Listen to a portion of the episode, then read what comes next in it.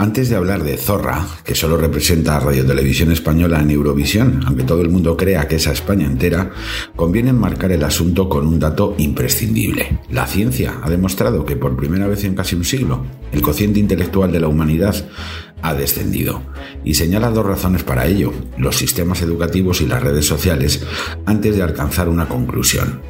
No nacen más tontos, pero el contexto sí les hace más tontos. Es como una especie de cambio climático neuronal que churrusca más las meninges y las transforma en zarajos de cuenca. Hechas las presentaciones, vayamos con Zorra. Es la hembra del mamífero cánido de menos de un metro de longitud, incluida la cola de hocico alargado y orejas empinadas.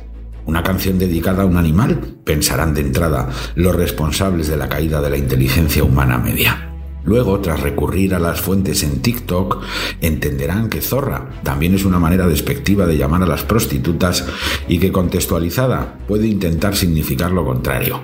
Empoderamiento femenino, con la conquista del término para utilizarlo a continuación, para liberarse con ironía de yugos previos y que signifique justo lo contrario de su intención inicial.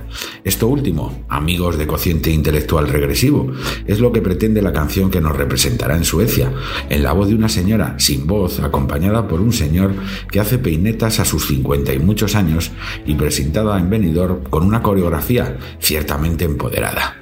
Salieron la señora sin voz y el señor de la peineta al escenario y junto a ellos dos bailarines con una especie de corpiño sin tela suficiente para taparse el culo, travestidos para una causa tan noble como el empoderamiento femenino en cuestión, ya practicado en el pasado por otros grandes artistas sin tanto éxito. Unas porque no ganaron, pese a demostrar empíricamente la sorprendente teoría de que a los hombres nos asustan las tetas, ¿quién nos lo iba a decir? Y otras porque sí ganaron, pero al parecer en su caso el despliegue anatómico no liberaba del todo a la mujer y sin embargo perpetuaba los estigmas sobre ella. Desgraciadamente sigue pendiente de una edición de un manual que nos enseñe a los más espesos por qué Bandini es la clara campo amor de los escenarios y Chanel, por contra, una vulgar gogo inútil para la causa igualitaria.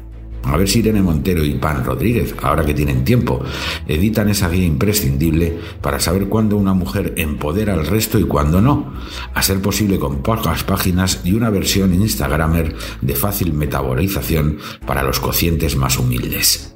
Creo que nadie con algo de ese ser y dos ojos puede negar que la mujer siempre lo tuvo más difícil y hoy, pese a las evidentes mejoras, lo sigue teniendo peor. Sin necesidad de incurrir en el apocalipsis feminicida del coro hiperventilado, que habla como si toda mujer fuera una víctima, estuviera enferma, necesitara asistencia o se reconociera en el nuevo epígrafe constitucional para los disminuidos, el punto de partida está más abajo, el de llegada más arriba y el camino tiene más piedras.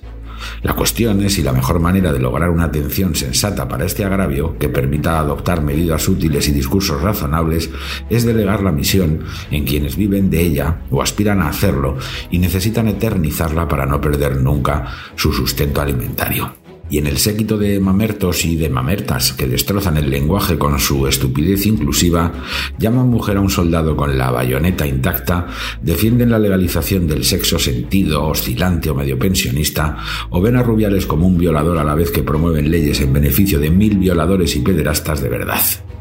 Todo ello mientras la mujer española sufre más el desempleo y la precariedad laboral que ninguna otra en Europa. Eso sí, en Suecia todo el mundo escuchará a una señora llamándolas zorra, que como todo el mundo sabe ayuda mucho más a la igualdad que tener un buen trabajo, unas buenas leyes, una mejor educación y una mayor cultura.